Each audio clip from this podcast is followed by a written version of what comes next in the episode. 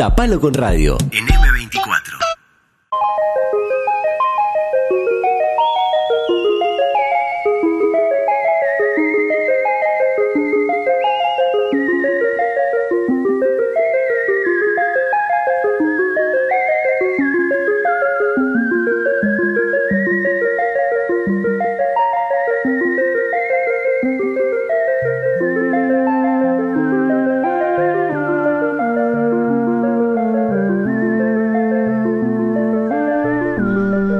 Ya estamos con nuestra música del espacio. ¿Qué es? ¿Un espacio de, de- de yoga? ¿Por qué entras con El espacio tono? holístico Es integral, que es para la columna. Juan Pablo viene a traernos una propuesta holística integral y digital para nuestro bienestar emocional y de salud. ¿Cómo estás, Juan Pablo? Nada de bienestar. Bueno, buenos días, ¿cómo les va?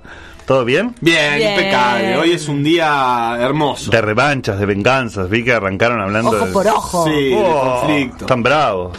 Mucho ¿Vos? conflicto. Te- noviembre, te- te- noviembre es un mes de conflictos. Y hablamos de Sí, vos a tus pero y espaldas. diciembre ni te imaginas. Y diciembre- O te vas de vacaciones o rompes todo. Si estuvieron hablando de mí, y les escribí un mensaje. Sí, lo leímos. eh, te- Está todo bien. Pero ¿quién tenía razón? ¿Cómo sos Está con el todo conflicto?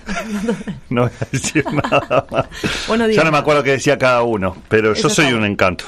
Eso Sí. es seguro. Eso Yo dije chequeado. que era un tipo el que, le, el que podía eh, hacer que le resbalen los conflictos. Y yo dije, ah, no, que vos podías, yo me imaginaba que vos ponías límites afectuosos, pero firmes. pero firmes. Es como un papá, pero no lo soy. Ay, habría que preguntarle a mi perro a ver si pon- le pongo límites afectuosos pero firmes. Yo creo que sí, porque a la cama no se sube, pero me quiere un montón. Perfecto, Límite, es lo que se necesita. pero- Bueno, pero para que el perro no te quiera. Le das la tunda Ah, y- hay perros que no te quieren. Ah, pero tenés que ser. eh, El paseador me dice que a mí me quiere especialmente Ah. más que los otros perros a sus dueños. Y vos ¿Ah, decís sí? que eso no se lo dice a todos. Al el paseador, mirá. Puede ser, no sé. No, yo creo que vos tenés un gran vínculo con tu perro. Tengo un gran ¿Qué- vínculo. ¿Qué nombre tiene tu perro? Domingo. Ay, qué lindo. Domingo. Me encanta. Pasea en su día, sí. Sí, es el día que más pasea. El día que más pasea. El Sin Domi. lugar a dudas. El Domi. Le mandamos un saludo que seguro está escuchando. Está, le dejé la radio para que no se sienta mal, le dejo la radio y que los escuche. Después vomita y eso, no sé qué le pasa. ¿En Nada, serio?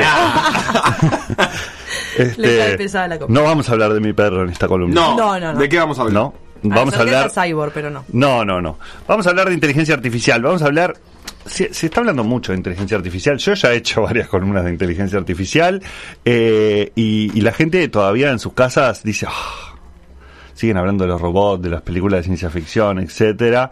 Eh, ¿Qué hay tanto de real en esto, no? Bueno, hoy la idea un poco es poner el, el foco en qué podemos esperar y qué no de la inteligencia artificial en los próximos 20 años. Hay un montón de cosas que ya están pasando con la inteligencia artificial en el mundo. ¿Te paso una pregunta previa? Sí, ¿Qué es la ¿Qué es la inteligencia intel- artificial? ¿Qué es la inteligencia artificial, papá? Bueno, vamos a voy, a La pregunta de Eh, aquel niño.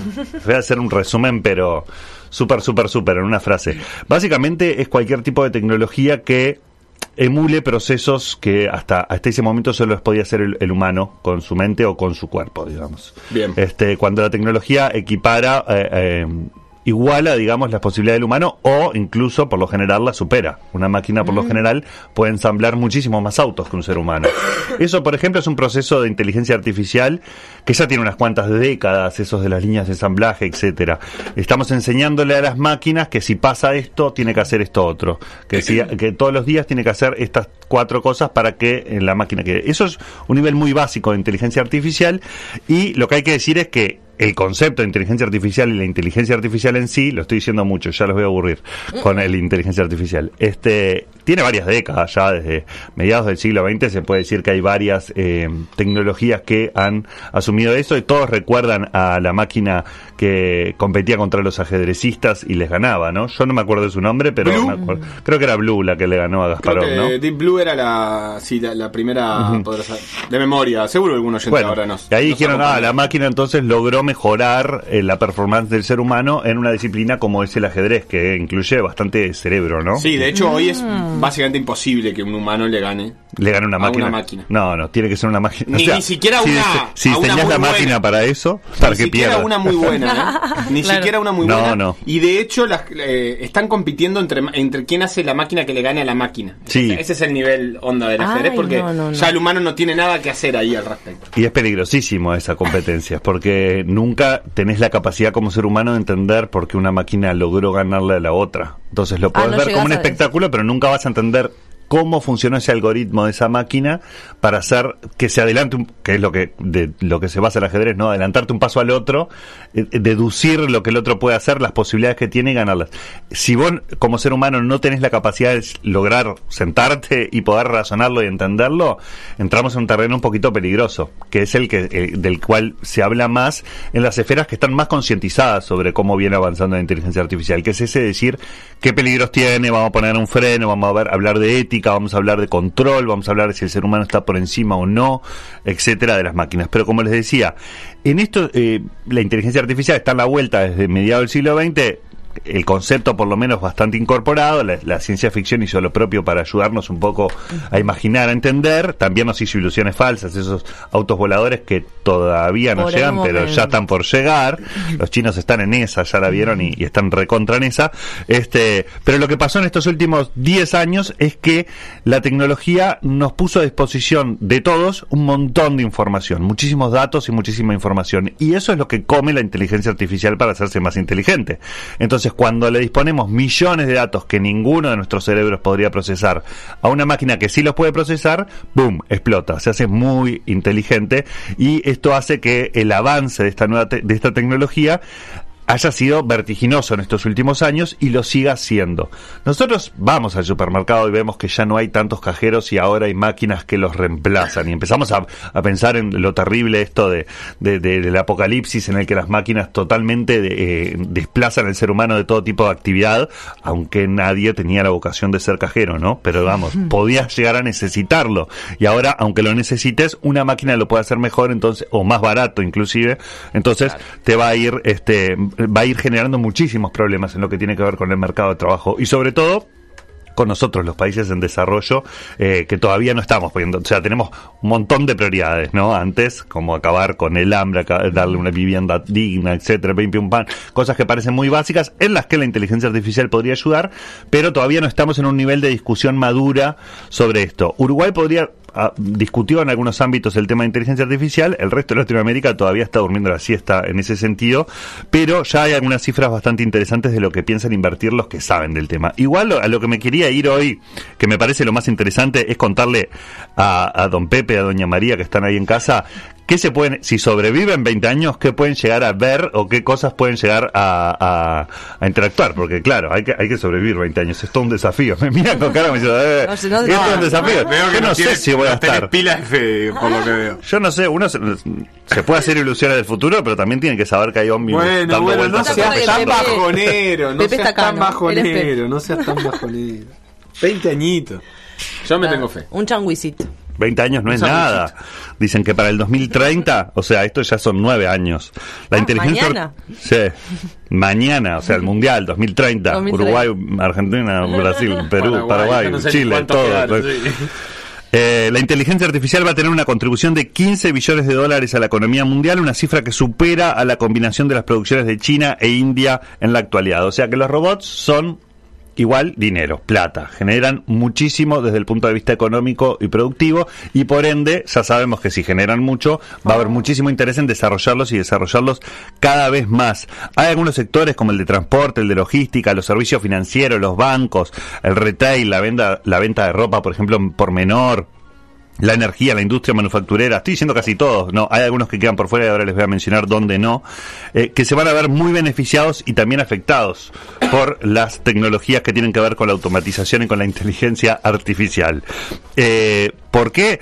Porque van a llegar casi al 100% de su madurez en los próximos 7 años. O sea, todo lo que se pueda eh, introducir inteligencia artificial en estos mercados, les estoy diciendo transporte y logística, quienes manejan los ómnibus y los camiones, etcétera, todo va a llegar a un nivel de madurez en unos 7, 8 años. Y eso es un montón. O sea, quiere decir que esos sectores van a quedar van a arrojar a un montón de gente al desempleo, eso es verdad, y al mismo tiempo van a aumentar muchísimo su pro- productividad, muchísimo. Me- menos tiempos, menos costos, menos emisiones de gases de efecto invernadero, un montón de cosas que pueden ser mejores, digamos, para el consumidor, pero para el trabajador pueden ser muy problemáticas, ¿no? Y esos son en algunos sectores. Hay algunos muy interesantes que se esperan para los próximos 20 años y que tienen que ver con la salud y cómo nos relacionamos nosotros con el sistema de salud. Esto de la pandemia impulsó muchísimo las soluciones de tecnología con inteligencia artificial en el campo de la salud. Las impulsó porque bueno, todos pusimos el foco en el sistema sanitario, en cómo funcionan, si los médicos dan abasto, si los, si, si los equipos médicos dan abasto.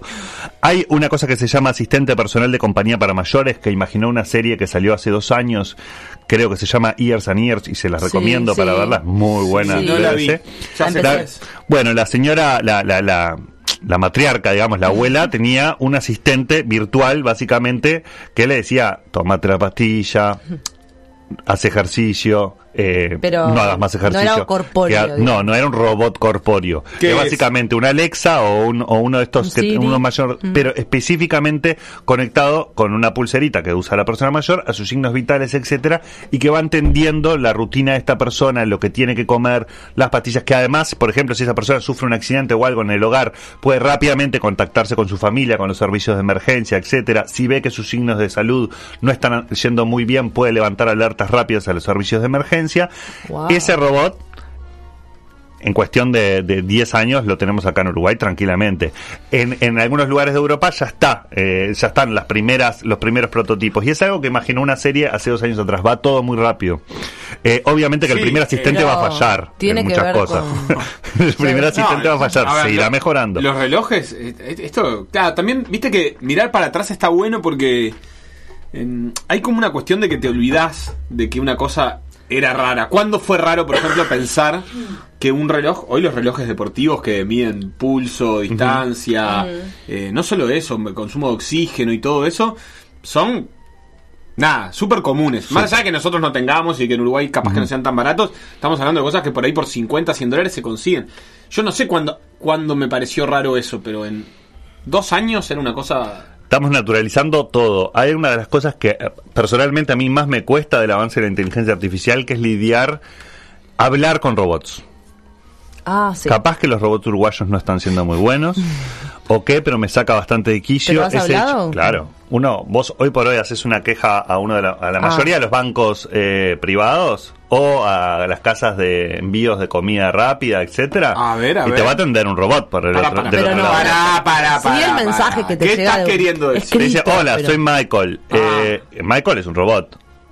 ¿Qué? De, de- Pero yo ¿qué tengo necesitas? relación con Michael. No me llegó la comida. Ah, de- vamos a conectarnos con el restaurante. Vamos a hablar con el restaurante a ver qué pasó. Todo eso es un robot que te está hablando. Cuando decís un Chatbot robot se llama. decís un... ¿Cómo se llama? Chatbot. Ahí va. Los chatbots son ro- robots de chats. Estamos digamos, hablando de una, chatear. no una presencia corpórea tampoco. No, no hay, no se imagina a Robocop escribiendo hola, soy. No, es un software eh, que básicamente lo que hace es aprender lenguaje humano y, entiende, eh, se entrena, se entrena mucho, mientras más entrenamiento tenga, mejor funciona, y básicamente lo que hace es responderte automáticamente. Por ejemplo, si ustedes se querían vacunar para contra el coronavirus o para estar a salvo del coronavirus el año pasado, el WhatsApp del gobierno era un chatbot. Vos nunca hablabas con una persona. Era un chatbot muy básico que te decía opción 1, 2, 3. Vos te dabas cuenta que estabas como con una contestadora automática hablando. Claro. Es lo mismo que cuando llamábamos y nos atendía una contestadora y decía digita 1, digita 2, digita 3. Hay chatbots muchísimo más evolucionados que ya pueden entender que el pedido no llegó, que el pedido llegó a medias, que lo que sea, y que y ese reclamo conversarlo. Y cada vez es más común eso. Podemos esperar que de aquí a 10 años, salvo en la órbita pública que va un poco más lento y que nos sigue gustando ir al mostrador, el mostrador a, a pelearnos con el empleado, en la mayoría de los sectores que tengan la, capacidad económica para bancarlo, va a haber chatbots. O sea, no vamos a hablar con eh, otros seres humanos. Y uno de los avances, volviendo al tema de la salud, es el triage de enfermos. Ustedes saben que cuando van a una emergencia, lo primero que pasa es que los atienden en el triage. Viene un médico y dice, a ver, vamos a chequear, tal, lo tuyo no es tan grave, vas al número 10, te- vas a comerte toda la tarde acá esperando porque te duele un dedo, lo tuyo es gravísimo, entras directo a ser atendido por un médico, lo tuyo va a requerir un traumatólogo, en fin, es el que recibe y reparte en una emergencia. Ese triage probablemente lo terminen haciendo los robots muy pronto acá en Uruguay, ya se está eh, poniendo en práctica en muchos hospitales, eh, sobre todo el Reino Unido, eh, están haciendo como las primeras evaluaciones, es una máquina básicamente que te toma todo, te toma la presión, te toma la temperatura, te toma esto y lo otro, vos le cargas un montón de datos y ya empieza a ayudar a los médicos, digamos, en su labor de repartir. Y, pero si vos no estás de acuerdo con eso, anda a pelearte con la máquina, ¿no? Claro, ese es Ya no hay, o no, no, pero me duele mucho el dedo. O sea, ah, y ya- La tantito a ver lloradita. si pasás. No existe eso, los robots eh, son bastante insensibles en ese sentido, eh, o por lo menos Pero por siempre ahora. buena onda, siempre buena Pero onda. siempre te mandan un gracias por comunicarte con. Ah, Eso, siempre amable. sí, siempre me, con- amable. me contó una amiga que hay una obra que se estrenó en China con un actor que es un cyborg. Y dice, texto y tiene una escena de llanto. Aviso, quiero contar esto. emociona, los chinos dan miedo. Los chinos dan miedo. Es uno de los países, no me quiero ir por las ramas con eso. Muchos países tienen eh, estrategia en inteligencia artificial, o sea, se han puesto por lo menos sentado a pensar algunas personas, a veces son más diversos esos grupos, a veces menos, en una estrategia, es decir, ¿qué hacemos con la inteligencia artificial? ¿Cuánto invertimos? Claro. ¿Dónde invertimos? ¿Qué límites le ponemos? ¿Qué, ¿Vamos a hacer leyes al respecto? ¿No vamos a hacer leyes? Hay lugares donde se ha discutido si le cobramos impuestos a los robots o no, ¿no? Porque son generadores de, de riqueza. Entonces vos decís, bueno, capaz que te tengo que cobrar por cada robot que vos haces, porque está generando riqueza, y es una manera de recaudar impuestos y capaz que después repartir entre las personas que se están quedando sin trabajo. En fin, hay mucha cabeza Wow. puesta en eso. Los chinos son los que menos están pensando en, o por lo menos no tienen, básicamente avanzan en soluciones vertiginosamente. El, el, el, No el trasfondo consecuencias. ético, Hmm. es- por- si, lo, si lo tienen, no lo han publicado, por lo menos. O sea, no hay Es bueno un, un debate. cualquier cosa. ¿Cómo? Es, es bueno decir eso para aplicado a otra Claro, cosa. si lo tienen, por lo menos No nadie la- lo sabe. claro, Pero vieron que los chinos son de a veces, China, de, de, de tener cosas que las va mostrando de a poquito, Mm. sus planes, sus cuestiones, etcétera. Lo es, lo que es cierto es que tanto autos voladores como, como eh, cirujanos, eh, robots cirujanos, ya están como digamos siendo desarrollados en China, intentando desarrollarse, y si vos te pones a preguntar sobre las implicancias que tiene eso, sobre qué pasa si un auto volador pasa algo, qué pasa si un médico o robot hace algo mal, etcétera no las ¿A quién tienen esas reclamas? respuestas, no están tan claras, me parece. Avanzan a una gran velocidad, muchas veces en detrimento de lo que es la reflexión al respecto. eh, hace- la semana pasada, creo, la otra, una empresa china presentó, de hecho, un prototipo que eh, planificaba que esté pronto para 2024, de un auto volador. Sí. Eh, y claro, y ahí y, y el, el precio era alto todavía, pero sí se, se- sí se planteaba como algo masivo. Ahora estaba buscando, no encuentro el precio, pero era un precio alto. Era un precio alto, pero 100 que después el- para el 30 ya Claro. era mucho más accesible, más en un mercado como el chino de alto consumo, porque lo que les pasa a ellos es que el impacto de la inteligencia artificial ha sido muy grande en bajar los costos. La tecnología en China es muy barata. Claro, por la- el pueblo Nivel de oferta y demás. Exacto, la- cuando, la, cuando la máquina puede hacer mucho, este eh, el, eh, es mucho más fácil acceder. Después nosotros tenemos todos los impuestos de viaje, de aduanas, de esto que hacen que si- siga siendo tecnología algo eh, sinónimo de caro, pero para los chinos no lo es y es un mercado gigante, ¿no?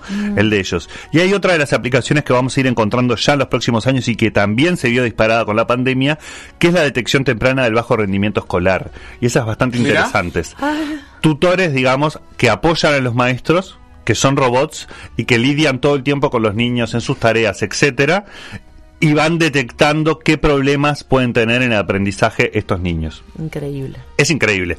Eh, pero está bastante a la vuelta de la esquina y, y a- a- eh, varias universidades se han puesto a trabajar en esto también por el hecho de decir, bueno, primero por todos los peligros, cuando traemos la tecnología a los niños ya tenemos que, y la educación, levantar alarmas, ¿no? De decir, bueno, todo hay que pensarlo siete veces más capaz, pero también por el hecho de que en, en pandemia, lo- digamos, en el seguimiento de los gurises a través de modalidades sobre todo virtuales. Entonces ahí cuajó y se entendió muchísimo más el acompañamiento que podía llegar a ser un robot, que no se imaginen tampoco un robot físico, pero sí un software o eh, que va haciendo el seguimiento del gurí, de cómo le van las tareas, cuánto demoran en hacerlas, cuáles le complican más, etcétera, y que además escucha e interpreta sonido. Entonces también, si el niño dice cosas, el robot las va a entender y las va a intentar interpretar. Claro, y ahí, Vamos a ver ahí si hay, un montón de debates que se abren que son tremendos, Fuerte. tremendos, tremendos. Eh, no solo ahí. Primero, u- una cuestión que siempre está buena recordar es que el crecimiento de esto es exponencial, es decir, eh, De 0 a 100 muy rápido. de va. cero a cien muy o sea, rápido. tiene De- una penetración muy de rápida. 0 a 1 tarda uno, pero después empieza a multiplicar, a multiplicar, a multiplicar, a multiplicar y claro, en un momento este, eh, el cambio es muy rápido. Después del primero todo empieza a ser mucho más rápido. No se tarda Sí. lo mismo en el primer paso que en el segundo. Y eso es interesante. Y después pensaba en esto que decías del transporte, por ejemplo, eh, y, y bueno, y ahí el rol de, la, de, los, de los trabajadores y de la organización de trabajadores va a ser fundamental, porque en definitiva siempre hay detrás de todo esto un debate que, que a mí me parece que, que a veces no damos, pero que alguna gente está dando que está bueno, que es, bueno, ¿para qué? Y, Ujú. y- y cómo vamos a hacer para redirigir esto a un lugar que sea útil para la humanidad, porque en definitiva to- esto que vos venís planteando, costos, etcétera, eh, reducción de costos, reducción de tiempo, son cosas que están buenas, digamos, si sirven, por ejemplo, para que para la gente sea más barato comprar algo o más fácil, o Bueno, da más trabajo, o lo acerca a otros lugares. Pero si sirve para que maximizar ganancias, en realidad a nivel humanidad no tiene particular Pero es sentido. que para mí el juego es ese también, como en general de las industrias, como bueno, va a haber gente beneficiada, la menos, y menos cantidad y después... Bueno, es- Eso desde el punto de vista Sí. económico. Si vos tenés eh, asistentes para personas mayores eh, virtuales en- Mm. dispersos por todo el Uruguay en un país como el nuestro, también podría ayudar a bajar, eh, a aumentar la calidad de vida o aumentar la esperanza de vida Bueno, a- sí. en, en- en Uruguay seguramente, porque no tenemos capacidad de acompañar a todos los No. adultos mayores en, en el país de, de manera correcta. Esto podría reforzarlo, o sea, podría ser un beneficio económico para unos y al mismo tiempo también un beneficio eh, sanitario, digamos, para el país entero. Entonces, hay que ver la- las soluciones tecnológicas un poco que discutirlas de a una, ver hasta dónde van. Hay grandes preceptos o, o ejes éticos que se han fijado en estas estratégicas. Después eh, hay que ver hasta dónde se cumplen y hasta dónde podemos hablar. Pero de lo que vos decías, Seba, a mí lo que más me preocupa y también es algo con lo que ya he aprendido a lidiar, porque creo que no hay vuelta a eso, es que la tecnología avanza muchísimo más rápido que el debate. Entonces, cuando los trabajadores se dan cuenta, o sea, yo empecé, empecé a escuchar a gente, dirigentes del PITCNT hablar sobre inteligencia artificial en los últimos cinco años. Antes no. Y llegan tardísimo a eso. O sea, cuando los niños tengan al asistente virtual eh, eh, educativo eh, funcionando, por ahí recién ahí padres y madres van a empezar a discutir Claro. si esto era bueno o no, o cuando veamos los primeros resultados, y capaz que ya es tardísimo para eso. Por lo general, ya es tardísimo. El avance de la tecnología va muchísimo más rápido y las personas, sobre todo en países subdesarrollados o en desarrollo como el nuestro, tienen otras prioridades y están discutiendo todavía otras cosas, entonces no tienen el tiempo para poner en el tapete hoy si hay un referéndum sobre Mm. inteligencia artificial acá sí o no. Digamos, por ejemplo, Claro. ¿no? Estamos Claro. en otra, estamos en otro plan, estamos discutiendo otras cosas, estamos yendo al pasado a veces. Y eh, estos debates, lamentablemente, muchas veces quedan en esferas muy técnicas o de personas este, que pueden tener determinados intereses muy directos sobre los beneficios económicos que puede llegar a tener esto. Entonces, ahí está medio bravo. Hay una, un datito nada más que les quería agregar que me parece muy interesante también para hablar un poco del mundo del trabajo, y es que la inteligencia artificial ha generado tantos cambios que dicen que el 60%, 6 de cada 10 trabajos en tecnología de la información que van a existir dentro de 5 años, hoy no se inventaron. A ver cómo o sería sea, eso. la gente está, eh, va a trabajar de cosas que todavía hoy no existen y todavía no se entienden que van a trabajar. Y acá vuelvo a mi gran ejemplo de community manager. Yo estudié carrera de comunicación, nunca existi no existían las redes sociales todavía y no existía el trabajo de community manager y, si- y- y después terminé trabajando muchos años de community community manager. Eh, y nunca le podría haber dicho a mi abuelo que se murió cuando yo era chico, no, yo quiero ser community manager de grande porque no sabía que iba a existir eso, Claro. mi abuelo tampoco, etcétera, se hubiera reído mucho seguramente, pero digamos... Anda a dale, Es una no, novedad. Pero además, ¿qué vas a hacer? Es una novedad en términos históricos eso. Vos, Sí. de, de alguna manera, vos decís que en 1500 una persona que empezaba su vida podía elegir entre una serie de oficios y profesiones que, Que que iban a existir seguro cuando pasaran 30 Exacto. años y no iban a existir muchas nuevas, capaz que una o capaz que ninguna. Sí. Eh, incluso Dependiendo de no hay por qué épocas ir de- 500 años atrás, seguro No. que Dependiendo de la época de la humanidad en la que estemos, hay más oscuras en las que no se desarrollaron nuevas disciplinas, hay otras más lúcidas en las que sí se desarrollaron nuevas disciplinas, siempre mucho más lento que ahora. El tema es que ahora te estoy diciendo que en cinco años, o sea, eh, va a haber gente trabajando de cosas que todavía no se inventaron y, y va a ser la mayoría de las personas. ¿Qué quiere decir esto? Que son cada vez menos las áreas en las que vos podés decir a los 14, 15 años quiero estudiar esto y a los 25 siguen existiendo y siguen Ah, ¿se teniendo el mismo lugar. o- Muchísimas, Ah. muchísimas no se van a necesitar o van a transformarse de una manera sustancial. Robot si ustedes quieren algo seguro, miren lo que les voy a decir, vayan al arte. El arte es el lugar más seguro. Bueno, la creatividad, todo lo que piensen que la, la máquina lo va a poder terminar haciendo mejor que nosotros, Obvio. seguro, pero lo- va a demorar más en lograrlo. Es a donde pueden llegar a ir y darle más, más, más valor. Y estoy hablando de la parte artística y la parte creativa, que sin lugar a dudas es, este, ya hay cuadros que pintan, etcétera, pero parece que no son tan, eh, perdón, cuadros que pintan, robots que pintan y que pintan tipo simulando un Pollock y le queda igual y es excelente y Pero la técnica es igual, alma, pero no es un Pollock, entonces no nos gusta. Esa chapa, eh, Uf, sobre todo en lo que tiene que ver con lo emotivo, terrible. es como el último lugar al que llegarían los robots, se supone. Se Bien. supone. Bueno, Bueno, eh, pero, pero- pero hay una fantasía. está el- el- la, la de Papo, ¿no? También la de el- la pelea Papo versus el DJ. No, no, no. Ah, sobre qué hacen las máquinas. Conseguiste un laburo digno, que le dice Ah, Papo pa. al DJ. Sí. Y, Como y si el- la guitarra no fuera una máquina, igual. No, yo estoy del lado Claro, del pero en DJ. realidad hay, Sí, yo hay un, hay un debate resalado. Hoy, Sí. eh, por ejemplo, la- la- las voces. Todas eh, tuneadas. Están todas tuneadas. Pero hicieron temas.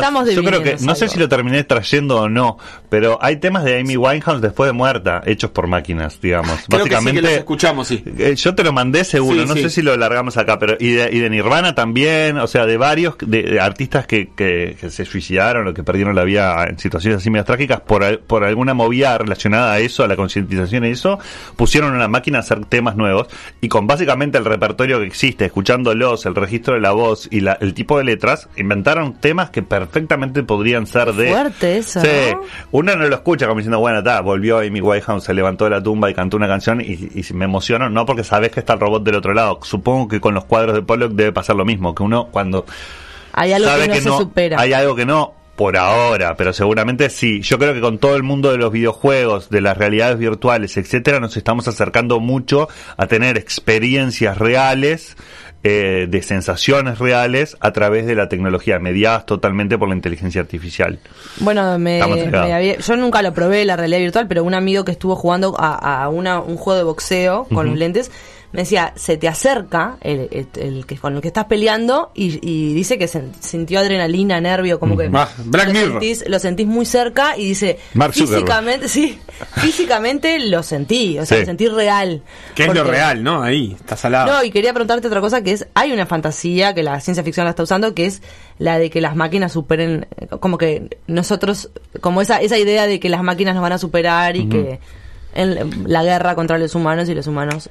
Se van a revelar, digamos. Superar ya nos han superado en muchísimas cosas y, en otras nos, nos siguen superando. Se van a revelar. Sí, eh, la falta de controles muchas veces, sobre todo acarreada por la ambición económica, vamos a decirlo así, pero muchas veces también por intentar solucionar eh, algún tema y eso hace que científicos e ingenieros y, y- y desarrolladores y expertos en datos trabajen en conjunto, por ejemplo, para lograr una solución que después termina siendo, entre comillas, una bomba atómica, algo que nos genera un problema mayor. No lo pensaron porque le faltó la pata ética, digamos, la pata filosófica a esto.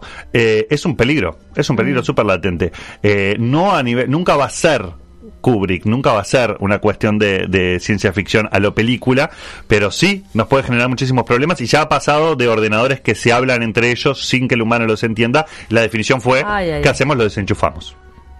Uh, bueno. Microsoft desarrolló eh, y, y es de los pocos casos publicados, por lo menos reconocidos, de levantar la mano y decir, che, yo se me fue la mano porque acá generé algo que era tan inteligente que ya estaba desarrollando un lenguaje propio con otras máquinas Por y la única chance para eh, fui y la pagué. Esperemos que, que haya sido no tan inteligente esa máquina como, no sé, como para pensarse mal, con el desenchufe, el viejo desenchufe. ¿Cuál es la peli de dibujitos que nueva que trata eso de una especie de rebelión? Eh, la de la familia que están con los celulares y eh, Ah, la sí, compañía, eh, una, una Apple, larga un nuevo aparato que domina todo. Ah, no la tengo Sí, esa. sí. ¿Es de dibujitos Eh, animados? Está, está en Netflix y tiene un nombre. eh, Ah. La familia Mitchell contra las máquinas. Opa. la la opa. familia Mitchell, Mitchell versus las máquinas está, está muy buena, te la recomiendo. Ah. Bueno, no nos queda tiempo, pero nos quedan un montón de mensajes, me da mucha lástima, pero bueno, escribí a Adrián preguntando por la na- nanotecnología.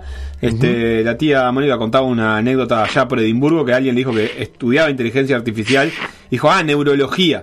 Y bueno, estaba recién entrando en el tema. Más o menos. "Mm, más o menos. No, cada vez está más. Eh, bueno, alguien que nos pregunta un dato que responderemos. Fernando que preguntaba, y esto me parece está bueno para retomar si se entrena o se aprende, eh, de los, eh, eh, si las máquinas se entrenan o aprenden. Está buenísimo Ah. para pensar eso de, de cómo están aprendiendo las máquinas. Está muy fino esa, esa si es aprender o entrenarse o ambas. Alejandro pasaba un chat eh, en ¿Con el que DirecTV? el robot le, le termina diciendo ¿Podemos mantener la charla en un tono amigable? Porque Fernando lo había mandado. Eso es, a mí me frustra mucho porque no poder ser agresivo cuando vos estás haciendo, o sea, imagínense que van a pedir un préstamo a un banco y es el robot el que dice sí o no. Le dice No, y es un robot, se apagó, no podés discutir, no podés, no tenés segundo, y eso pasa muchísimo. Mientras más, menos sepas vos de tecnología y, y menos formado estés digitalmente, menos vas a poder hacer valer tus derechos ante una máquina que te atiende, una máquina del triage, una máquina que No, y que vamos a terminar emulando la, el- lo, lo robótico. Mm. También nosotros, como que la- mi miedo es ir perdiendo emocionalidad, porque si lo que tenés enfrente, como somos de espejo, seres sociales, Bueno, pero con los empleados públicos también. Ya está Vos vas mucho. Perdón, es una generación y es un chiste, obviamente. ¿eh? No, no, Pero nada de Hay chiste. lugares a los que uno va y no encuentra ninguna ver, emoción del otro lado. tráeme el robot, por favor, que me trata que me mejor. trataba mejor. 97.9 FM Montevideo. 102.5 FM Maldonado. Escucha distinto.